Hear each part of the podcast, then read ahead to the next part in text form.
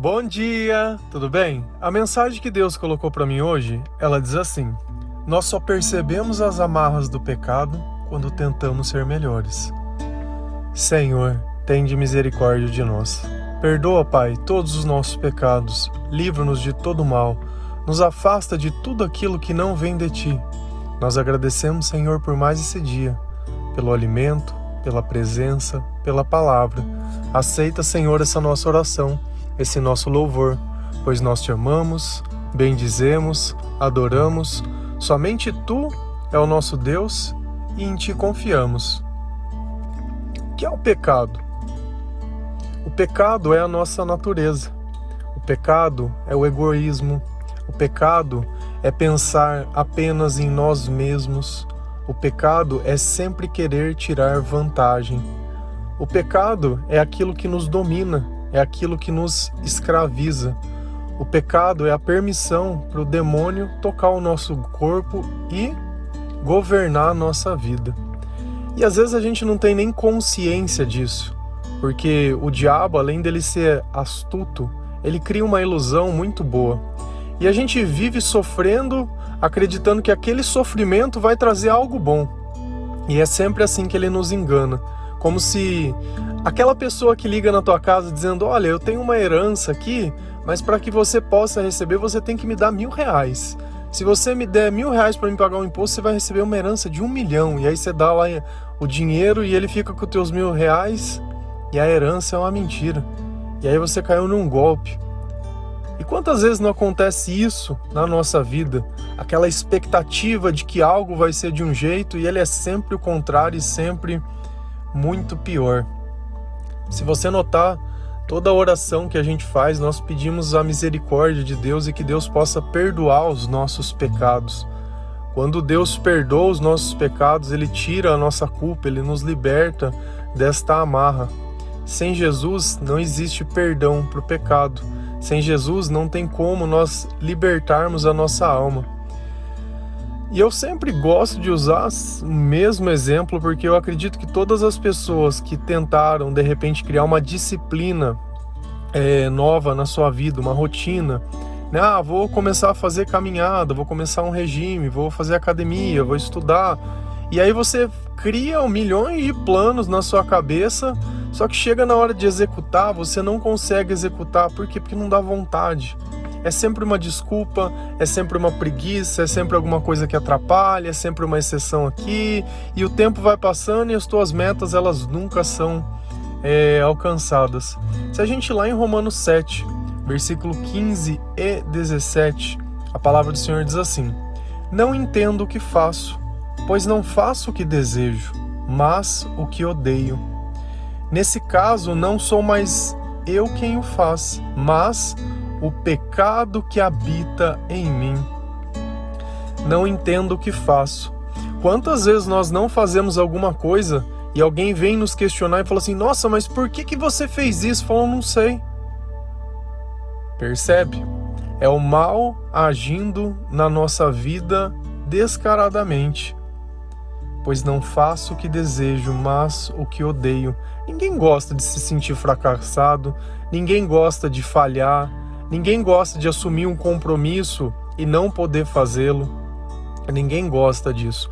Mas no final, nós somos o resultado daquilo que nós fazemos. Então, eu não sou o que eu desejo, eu sou o que eu faço. Mas para que eu possa fazer o que eu desejo, Deus precisa estar comigo para que eu possa realizá-lo. É como se nós fôssemos uma criança que entra dentro de um supermercado, mas não pode pegar nenhum produto porque não tem dinheiro.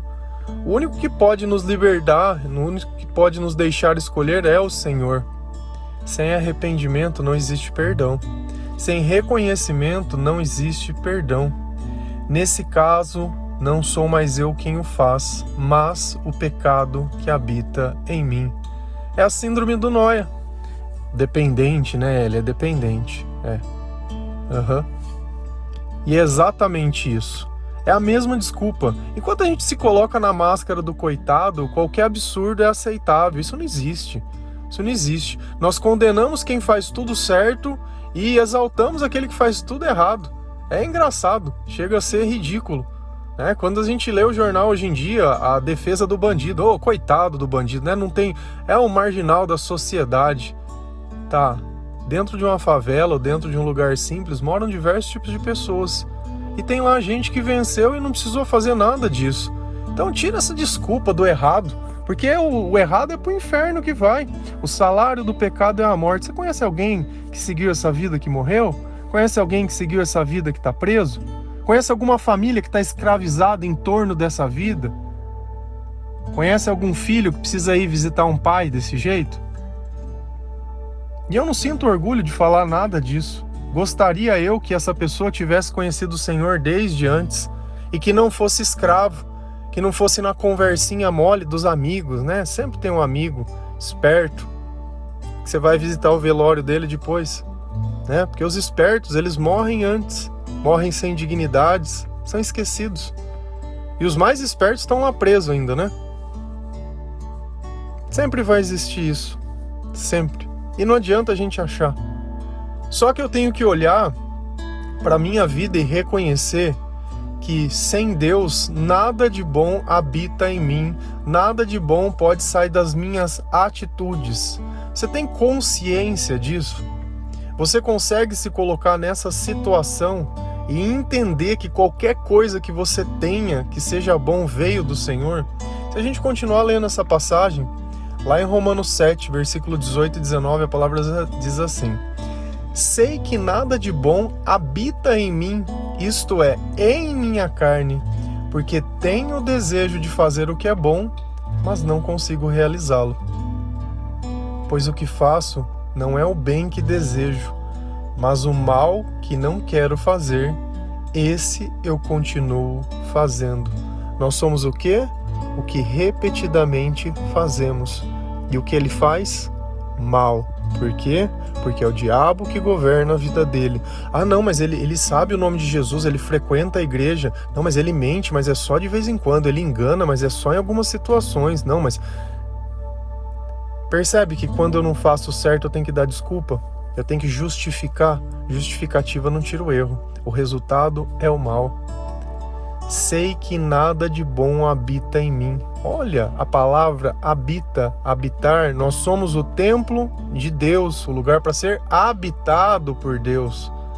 Habitat, lugar que se vive. Bom, se nada de bom habita em mim, eu sei que o Senhor é bom. Quem habita em mim não tem o neutro. E onde que isso habita? Na minha carne. Por isso a necessidade da espiritualidade, da evocação do Espírito Santo, da presença de Deus. Porque é um prato cheio, porque quando Deus está com o templo vazio, o outro vem e habita. E olha como é interessante, ó, porque tenho desejo de fazer o que é bom. Nós sabemos o que é bom. Nós até queremos realizá-los, mas nós não conseguimos. Exatamente. E aí que a frase começa: nós só percebemos as amarras do pecado quando tentamos ser melhores. Porque se eu não tiver o desejo de ser bom, cara, tamo em casa. É o mal fazendo mal e gostando de fazer o mal. Tem gente que adora mentir, tem gente que adora fazer fofoca, tem gente que não, não percebe, acha que aquilo é legal, porque ele tá entretendo as pessoas ali, né? Nossa, os outros estão me achando demais, né? Nossa, a fofoca. Então, e aí, o que, que sai de bom de você? Então, desejar não significa nada. O bom é realizar. Ah, mas como eu mudo isso? Primeira coisa é se arrependendo. É olhar a tua vida e fazer uma autocrítica. É olhar a tua vida e se perguntar por que eu preciso disso. É olhar a tua vida e ver os teus amigos, entre aspas, e ver para que lado que eles te levam. Tem pessoas que te levam mais perto do céu, tem pessoas que vão te levar para cadeia, para o buraco, para o cemitério, para qualquer lugar. Quantas vidas não são perdidas porque simplesmente uma pessoa está dentro de um carro? E às vezes ela nem está dirigindo, ela pegou uma carona. Mas a questão toda é onde ela estava? Ah, foi numa festa. Ah, mas é errado em festa? Cara, não sou eu que vou determinar o que é errado, o que é certo, o que é bom, o que é ruim. Se o cara bebe, pega um carro, se o cara bebe, faz alguma coisa. O problema é que as consequências elas vão ficar para quem ficou. Então você pode ser a família que está de luto ou a que está vendo a outra tá de luto. Que família que você quer ser? E aí nós temos que entrar nos pais também, né? Porque os pais, sei lá, né? A partir do instante que se inventou o celular, não precisa mais paternidade. Ah, dá na mão do filho ali, não precisa ensinar nada, deixa que o YouTube ensina. Ah, não, quem tem que ensinar é a escola. A escola você não tá indo lá para aprender a ler, escrever e qualquer não, você tá indo lá para aprender a ser gente. Cara, olha as maluquice. A maluquice. Então, essa é a questão. Sempre vai ter alguém mal intencionado educando teu filho, com certeza. E isso você fica tranquilo, tranquilo. TikTok vai educar muito bem seu filho. Tá? Então você terceiriza sua obrigação de pai e depois quando acontecer alguma coisa você se faz surpreendido. Porque é impossível, sabe? É impossível quando Deus diz para a gente amar o próximo, a gente não gastar tempo nas pessoas que estão próximos de nós, ao invés de ficar gastando tempo em quem está longe. Aí eu vou ficar olhando meu celular, porque olha a vida do fulano, olha a coisa. Cara, quem que é você? O que, que, que ele acha de você? Ele não acha nada. Cara, tem um Deus tentando participar da tua vida, tem um Deus tentando participar das tuas escolhas, tentando tirar você de simplesmente viver uma vida observando e desejando. Esse é o papel que você quer? Só olhar e nunca poder ter nada. Sempre só olhando. Tudo que tem não gasta com sabedoria, porque acha que se não fizer agora não vai fazer mais. Que pressa é essa?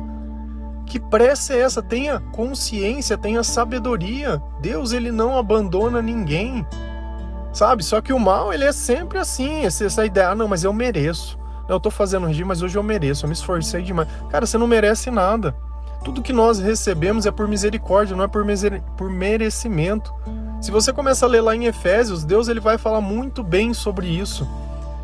Que a graça que nós recebemos não é por mérito, não é porque eu mereço, é porque Deus é amor, porque Deus tem misericórdia, porque Ele entende que quando Ele está longe, quando o mal está em nós, isso acontece exatamente desse jeito. E aí toda essa maluquice que parece que eu estou falando para vocês também está escrito na Bíblia. Tiago 4, versículos 7 a 10. Portanto, submetam-se a Deus, resistam ao diabo e ele fugirá de vocês. Aproximem-se de Deus e ele se aproximará de vocês. Pecadores, limpem as mãos e vocês que têm a mente dividida, purifiquem o coração entristeçam, lamente-se e chorem. Troque o riso por lamento e alegria por tristeza. Humilhem-se diante do Senhor e ele os exaltará. O que é me humilhar diante de Deus? É eu falar a verdade, é eu aceitar o que as coisas são. É exatamente isso. Nossa, ele me humilhou, ele foi lá e me falou isso, porque quando alguém fala a verdade é humilhação. Não pode falar a verdade hoje em dia. Você não está, você está fazendo bullying, está perseguindo as pessoas. Não pode. Mas com Deus é assim que funciona. O diabo ele quer enganar a gente, Deus não. E olha como é interessante. Às vezes nós fazemos alguma atitude para que a consequência seja diferente.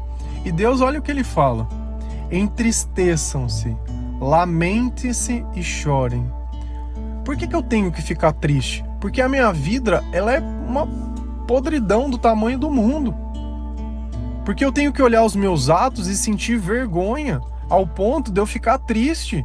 Sabe, de tudo que eu falo, de tudo que eu falo, da forma que eu me comporto, das coisas que eu já fiz, tem que chegar a esse ponto. Esse é o ponto que nós nos preparamos para começar a viver espiritualmente.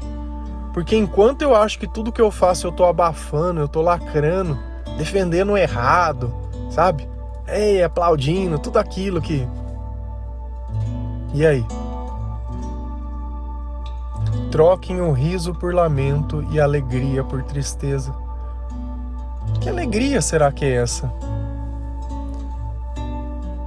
Talvez do orgulho, de você ver alguém que você não gosta sofrendo maldade e você se satisfazer com isso?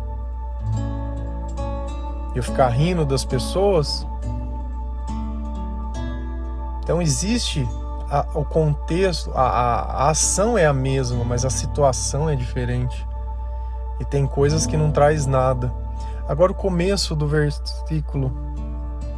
Portanto, submetam-se a Deus, submissão.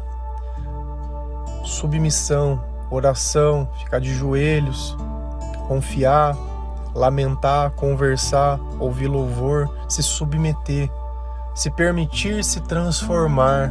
É dizer: Jesus, você tem autoridade sobre a minha vida, você é o meu Pai e eu nego tudo aquilo que não venha de ti. Cara, ontem eu tava andando de bicicleta, aí eu passei numa porteira, aí tinha um litro de pingo de conhaque, um prato e uns troços em cima, Zé. Meu, eu fiquei pensando. Como tem gente doida, né? Cara, sai de casa pra ir no meio do nada, pôr no pé de uma cerca. O que será que ela tava pedindo? Uma coisa eu tenho certeza. A única coisa que eu pedi para que Deus fizesse é que ela abençoasse a vida dessa pessoa e que ela pudesse entender que não é desse jeito que nós agradamos a Deus.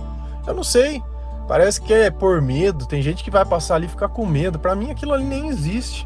Não passam de comida. Você sabe por quê? Porque o diabo ele não vem perto da minha vida. Porque olha aqui, ó. Resistam ao diabo e ele fugirá de vocês. E o que é resistir ao diabo? É dar glória a quem tem glória.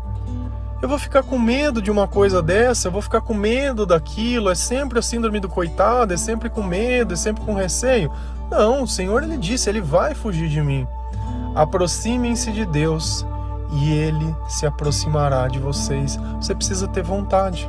A oração é justamente isso, a aproximação ao Senhor. É a vontade de estar com o Senhor, é a vontade de refletir no Senhor. Se abrir uma Bíblia, é você querer estar mais perto de Deus, é você evocar esse Espírito Santo. Pecadores, limpem as mãos. É o buscar o arrependimento, buscar ser melhor. E aqui tem uma coisa: vocês que têm a mente dividida. Ah, o que, que seria uma divisão da mente? É a dúvida é a desculpa, é a problematização, é o chilique. Todas essas coisas. Quando Deus pede algo, você, ai, não sei. Aí precisa orar para ver se é da vontade de Deus. Para fazer o mal, não ora para ninguém, né? Nem pede, porque já tá apto, né? Ixi, isso é certeza. É como se você oferecesse dinheiro para uma pessoa e ela ficasse ali, quer 100 reais? Opa, dá aqui, opa, ei. Nem pensa. Mas falar de Jesus muitas vezes, mostrar que a vida que está levando não é boa. Nós estamos no carnaval, olha que beleza. Festa da carne. Vamos alugar um rancho, vamos transar sem compromisso, vamos celebrar a orgia que nem fazia os pagões antigamente nos templos, né? Ei, gostoso, né? Vamos pôr camisinha para não ter perigo de pegar doença, né? O governo dá, o governo é bom, isso mesmo, tem que trabalhar. E ainda agora, se der problema, a gente faz um aborto. Isso, a gente mata lá, porque quem quer consequência, né? A gente não quer, a gente quer viver sem consequência. E aí? Será que esse é o sonho? E às vezes eu vejo um sacrifício que um pai faz por um filho para poder ter o mínimo de dignidade, comer, estudar e fazer e e a criança cresce e aí tá lá. Todo sacrifício, tudo que ele abriu mão, tudo que ele deixou de ter. As pessoas estão vivendo, tentando reconquistar a saúde, sabe? Algo básico e simples. Ah, tem lá, de verde careta. Ei, beleza. Aí nesse tempo deixa Jesus de lado. Não, nesse tempo não precisa. Nesse tempo agora chegou a época de aproveitar. E aí eu te pergunto: você acha que a tua vida vai ser o quê? Se nos momentos de decisão você sempre decide para o lado errado, você sempre se permite. Sempre se permite. É exatamente assim. Sei que o nada de bom habita em mim, isto é, em minha carne. Porque tenho o desejo de fazer o que é bom, mas não consigo realizá-lo.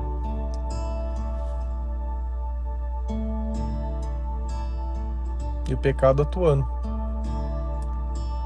purifiquem o coração. É justamente isso. Purificação é mudança de comportamento, é trazer o Senhor para perto de nós. Eu sei que às vezes falar de pecado é uma coisa muito chata, principalmente que na igreja, muitas vezes elas entendem pecado simplesmente como sexo antes do casamento. Então, Só não pode ser uma mulher, né? Porque na maior parte do tempo você vê esses escândalos que tem. Se for uma criancinha, tudo bem, tranquilo, né? Que a gente reina na hipocrisia, né? Quando Deus fala, ó, oh, ninguém vem ao Pai a não ser por mim, vamos pôr outra pessoa no lugar lá e sem problema. Porque você quer lugar para viver hipocrisia, você procura uma, uma igreja. Você quer lugar para viver a verdade, você olha a palavra de Deus. Porque uma pessoa que todos os dias estuda a palavra e não consegue controlar a si mesmo, não sei o que eu faço. Exatamente. Tá faltando Deus, né? E não sou eu que falo, é a palavra. Acabei de ler tudo que está na palavra, à luz do que Deus diz. Se eu não sei o que eu faço, se eu faço o que não quero e faço o que eu odeio, porque não é possível alguém fazer uma maldade dessa e achar que está certo e achar que é bom. Então é o pecado que habita. Então se eu estou num lugar onde o Senhor ele me purifica, o Senhor ele habita, tá errado. Que cadê? Por que, que o diabo não está fugindo de mim? Essa é a nossa vida. Ou a gente vive ela com finco, com fé, com temor, com amor e com verdade, ou o diabo vai viver a tua vida. E eu não tô querendo ser dramático, não, viu? Longe disso. Longe disso. Tá? Não tô pregando medo, não tô pregando nada. Tô dizendo assim: existe um Deus que ele tem poder. Vai nele que ele vai resolver o teu problema. Amém? Que Deus abençoe cada um de vocês que o Senhor ele possa tocar o seu coração, que ele possa purificar o seu coração, que ele possa libertar a tua mente, tirar toda a dúvida que existe nela. Que mesmo que você esteja triste nesse momento, a gente sabe que a alegria ela vai vir. Quando Deus ele habitar na sua vida, a alegria ela vai vir. E lembra sempre, lembra sempre. Humilhe-se diante do Senhor e ele os exaltará. Amém? Deus abençoe cada um de vocês. Feliz a nação cujo Deus é o Senhor. Bom dia.